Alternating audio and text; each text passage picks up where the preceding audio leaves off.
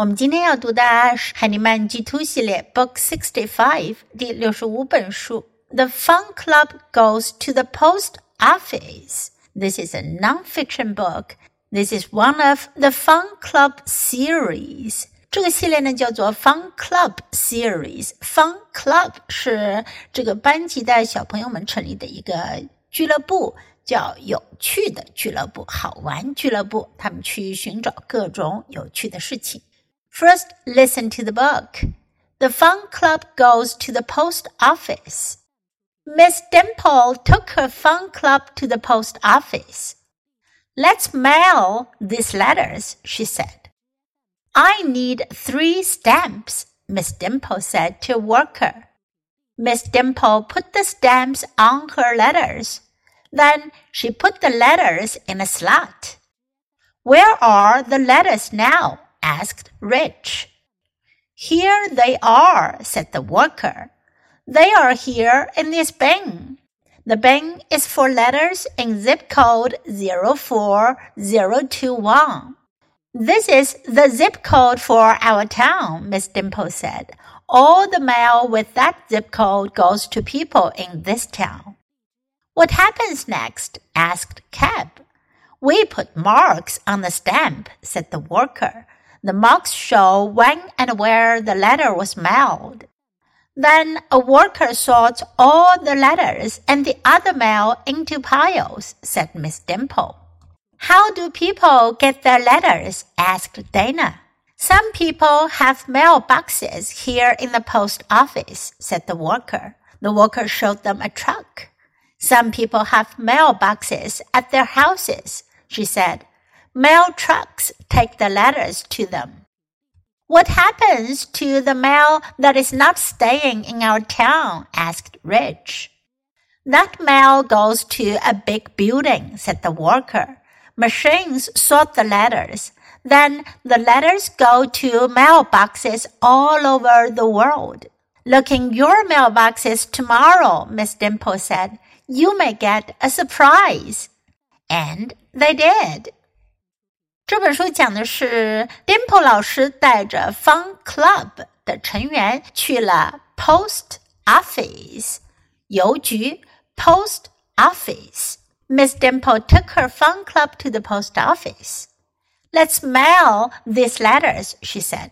Mail 在这里呢是动词，它的意思呢是邮寄。Mail 也可以做名词讲，它指邮件。Letter 是指信件。 让我们把这些信件给寄了吧，she said. I need three stamps. 我需要三张 stamp 邮票 stamp. Miss Dimple said to worker. Dimple 老师就对邮局的职员说：“我需要三张邮票。” Miss Dimple put the stamps on her letters. Dimple 老师呢，把邮票贴在了信上。Then she put the letters in a slot. 然后他把信放进了 slot，是指狭窄的缝口。这里呢是指信箱邮筒的信箱口。Where are the letters now? asked Rich. Rich 就问了，那这些信现在在哪儿呢？Here they are, said the worker. 邮局职员就说了，他们在这儿呢。They're here in this bin. 他们在这个箱子里。 the bin is for letters in zip code 04021. 这个箱子呢是用来装邮政编码零四零二一的信件。Zip code 邮政编码。Do you know your zip code？你知道你们那儿的邮政编码吗？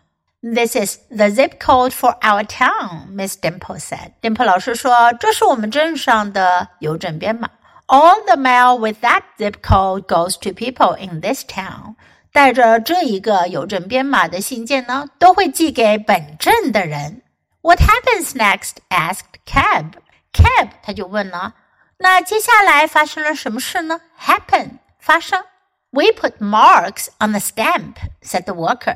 职员就说了，我们在邮票上盖上邮戳。Mark 的意思呢是指标记，邮戳呢我们可以叫 postmark，也可以简单的说 mark。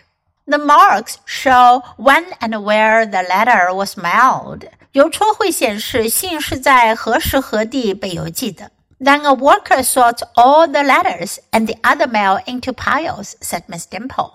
Dimple 老师说，然后会有一名职员，他把信件和其他的邮件呢分到不同的类别。How do people get their letters? asked Dana. Dana 就问了，那人们是怎么拿到他们的信的呢 ？Some people have mailboxes here in the post office," said the worker. 职员说了，有些人啊，他在邮局有信箱。The worker showed them a truck. 职员又给他们看了一辆卡车。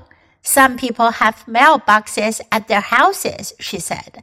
她说有些人呢在自己家呢就有信箱。Mail trucks take the letters to them. Mail truck 是邮政车、邮车，也就是运送邮件的车。邮政车呢会把这些信呢给送到他们手上。what happens to the mail that is not staying in our town? asked Rich. Rich 就问了：“那那些不是寄给我们镇上的人的信呢？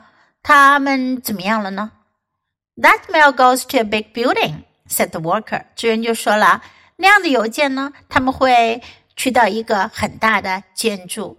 Machines sort the letters，然后会由机器来给信件分类。” Then the letters go to mailboxes all over the world. 然后呢，这些信呢就会寄到全世界各地的信箱中去。Look in your mailboxes tomorrow, Miss Dimple said. Dimple 老师说啦，你们明天看一下你们的邮箱哦。You may get a surprise，你们可能会得到一个惊喜的。And they did，他们真的得到了惊喜。原来是 Dimple 老师写给他们的信。Okay, now let's read the book together, sentence by sentence. The fun club goes to the post office. Miss Dimple took her fun club to the post office. Let's mail these letters, she said. I need three stamps, Miss Dimple said to a worker. Miss Dimple put the stamps on her letters. Then she put the letters in a slot. Where are the letters now? asked Rich. Here they are, said the worker. They are here in this bin. The bin is for letters in zip code 04021. This is the zip code for our town, Miss Dimple said. All the mail with that zip code goes to people in this town. What happens next? asked Cab. We put marks on the stamp, said the worker. The marks show when and where the letter was mailed. Then a worker sorts all the letters and the other mail into piles, said Miss Dimple. How do people get their letters? asked Dana. Some people have mailboxes here in the post office, said the worker. The worker showed them a truck. Some people have mailboxes at their houses, she said. Mail trucks take the letters to them. What happens to the mail that is not staying in our town? asked Rich. That mail goes to a big building, said the worker. Machines sort the letters. Then the letters go to mailboxes all over the world. Look in your mailboxes tomorrow, Miss Dimple said. You may get a surprise. 这本书我们就读到这里，别忘了要继续练习反复朗读，直到你熟练掌握哦。